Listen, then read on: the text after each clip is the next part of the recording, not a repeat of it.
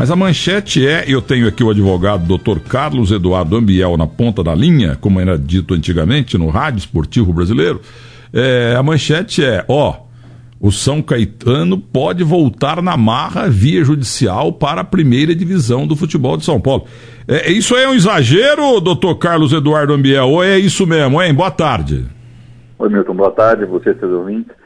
É, o que nós estamos buscando judicialmente, Milton. A gente está patrocinando uma ação por um torcedor do clube e não se conforma com a solução que foi dada pela Federação Paulista a partir do momento que houve a fusão do Red Bull com o Bragantino e um dos dois times não pôde mais disputar o Campeonato Paulista da Série A1. E aí a federação é, estabeleceu um critério que um desses times seria rebaixado, ficando apenas um dos times, né, que é o controlado pela mesma empresa.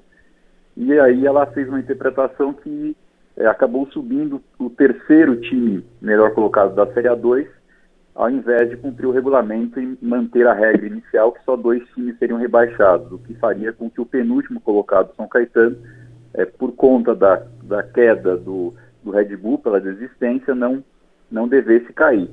E estamos buscando no judiciário que se cumpra o regulamento. E devemos ter uma decisão nos próximos dias do Tribunal de São Paulo que é, defina essa questão é, para ver quem tem razão, se é a federação ou se é o torcedor buscando o cumprimento do regulamento.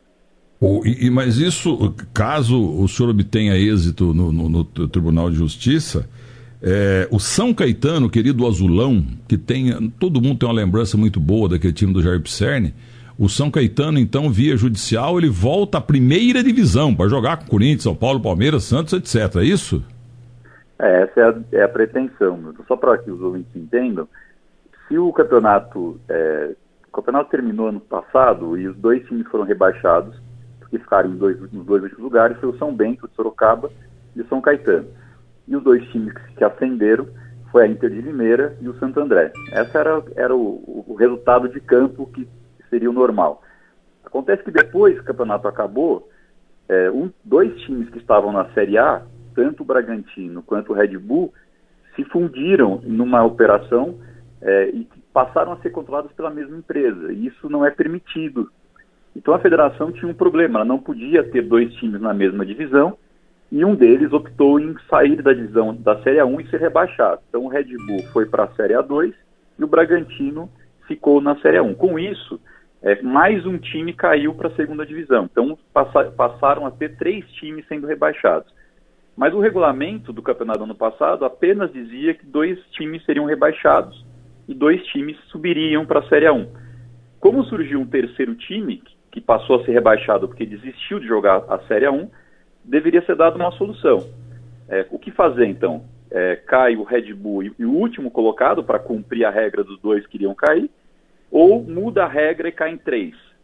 É, a federação optou por uma interpretação de que deveria mudar a regra e cair três times e com isso subirem três times. E o Água Santa é o time que era o terceiro colocado da Série A2 ano passado e com isso foi é, é, ascendeu para a Série A1. É, na nossa interpretação, e é a partir de uma demanda de um torcedor que nos procurou, é, se aplicou incorretamente o regulamento. O regulamento jamais pre previa a possibilidade de três times caírem e três times subirem. Ao fazer isso, a federação está descumprindo o próprio regulamento que ela criou. Então, para dar uma solução para algo que não estava previsto, ela mudou o regulamento e a lei não permite que o regulamento seja alterado depois que o campeonato comece. Essa é a grande questão. Então, o que se busca é que se cumpra o regulamento, ou seja, caiam dois times, e subam dois times. Como um, um, um, dos times que está caindo caiu porque desistiu de disputar a Série 1, só poderia cair mais um. E esse mais um é o último colocado, que foi o São Bento de Sorocaba. Portanto, o penúltimo colocado, o São Caetano, é, não teria mais a necessidade de cair, porque já dois times caíram para outra divisão. E com isso subiriam apenas os dois primeiros da Série A2, que é o que sempre foi previsto no regulamento, ou seja, Inter de Limeira e Santo André. E nesse contexto, Água Santa, que acabou subindo mesmo ficando em terceiro lugar, não teria mais a vaga e essa vaga ficaria com São Caetano. A disputa é esta, basicamente. Olha, doutor Carlos Eduardo Ambiel, o senhor é advogado, está cuidando da causa e o senhor está sendo muito claro. Eu confesso que levei um susto voltando de férias. Eu não sabia dessa possibilidade aí, não. Eu, e coitado de mim, quem sou eu, eh, perto de um Sergei Cobrar Bex, de um doutor André Frois, grandes advogados, mas sabe-se que nessas, nessas paradas aí tem primeira instância, tem segunda, depois pode subir lá para Brasília, aquele negócio todo. E aí não atrasa tudo o campeonato, doutor? Amigo, tem essa grande dificuldade dessas questões é, do esporte que são levadas ao tribunal, porque os tribunais judiciais, né, o poder judiciário, ele acaba tendo todo um rito é, processual que, que necessariamente gera demora. Então, os prazos para as respostas, as primeiras instâncias, segunda instância, terceira instância, de fato, a gente vivenciou aí recentemente, eu, é, no ano passado, a informação de que finalmente o, S, o STF julgou a questão da, de quem era campeão de 87, né, na Copa União, lá em 87, que resultou na discussão sobre a taça Não, e o, e o, Flamengo está né? recorrendo no Tribunal do Rio de Janeiro agora. Quer, agora quer proclamar dois campeões, tanto o esporte é. quanto ele, Flamengo. É o fim da picada. É, essas questões, infelizmente, elas não, o ideal não é que elas cheguem ao, ao judiciário comum, porque isso acaba gerando, gerando demora. Mas nesse caso específico, o que, o que há a grande dificuldade é que é, o torcedor não tem acesso à justiça desportiva para poder buscar na justiça desportiva a aplicação correta do regulamento.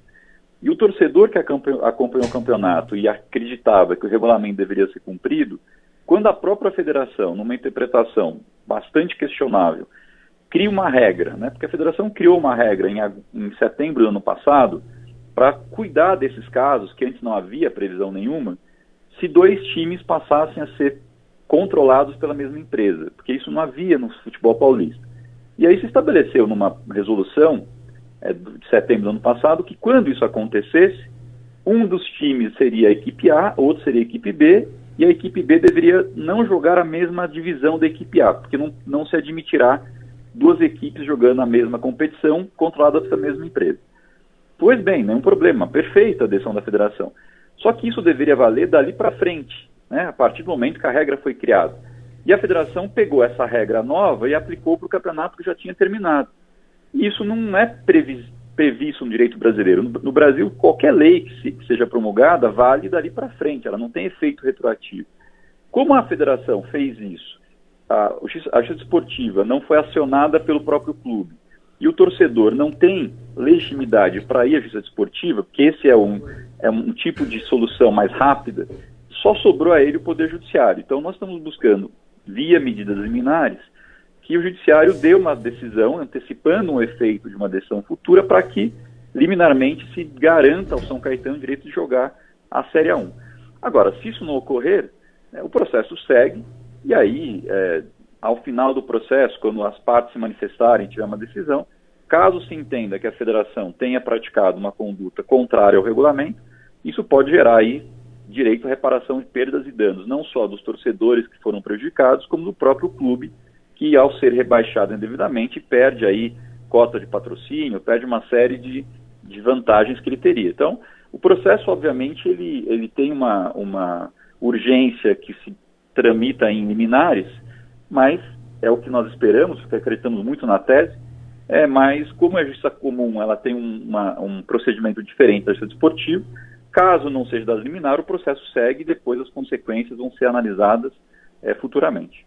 O, doutor, está claro, muito claro isso. Então está em primeira instância ainda, vocês estão pedindo a liminar para imediatamente entrar, se federa... entrar na primeira divisão se o, é, a federação não caçar essa decisão aí. Está na mão de que desembargador isso, hein? O senhor sabe? O senhor sabe, Olha, é claro. É, o, eu sei. O processo começou na. A gente entrou na primeira instância ainda em dezembro é, caiu aqui em São Paulo uma das varas, o, o juiz na, na propriedade, é, embora tenha analisado muito bem o caso, sensibilizado com, muito com a nossa conversa, mas acabou não dando liminar, entendendo que isso era uma discussão bastante é, grande em relação aos critérios e preferiu ouvir a federação antes de tomar uma decisão. Então nós, nós é, recorremos ao Tribunal de Justiça. Agora caiu na, na quinta Câmara aqui de São Paulo nós estamos esperando uma decisão do, dos embargadores da, da turma aí para essa semana, porque o campeonato começa a semana que vem, então há uma questão urgente. Mas o processo já está em segunda instância, e embora depois das liminares, a, a, o, o, processo normalmente correrá na primeira, na primeira instância para que se tenha uma sentença de mérito depois. O que nós acreditamos, no entanto, é que há bons argumentos para uma uma liminar e esperamos que, a, que o tribunal sensibilize, é, porque o mais importante disso tudo é que o regulamento não poderia ter sido alterado. O regulamento era muito claro de que dois times cairiam e dois subiriam. E na prática o que aconteceu foram que três caíram e três subiram.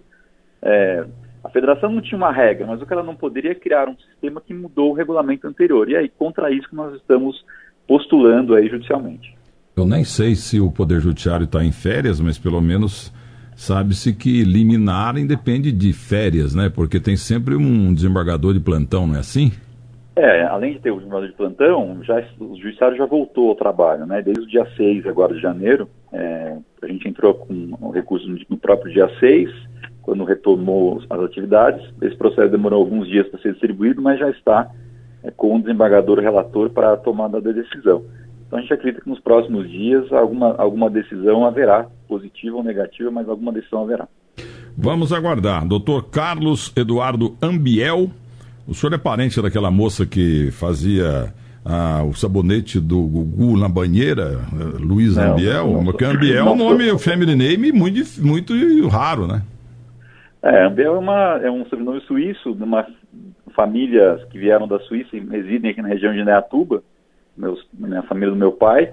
E a Luísa, eu, eu, eu sei da história, ela foi casada com uma, alguma pessoa da família distante, eu não, não a conheço e se separou e ficou com o sobrenome. Não, não é a minha parente, nem a conheço, mas a família é descendência de suíços. Desculpe a brincadeira, tá bom, doutor? Imagina, problema nenhum, sem problema. Um, um abraço pro senhor e, e bom, obrigado. ano, bom ano, hein? Boa tarde, um abraço. Muito obrigado.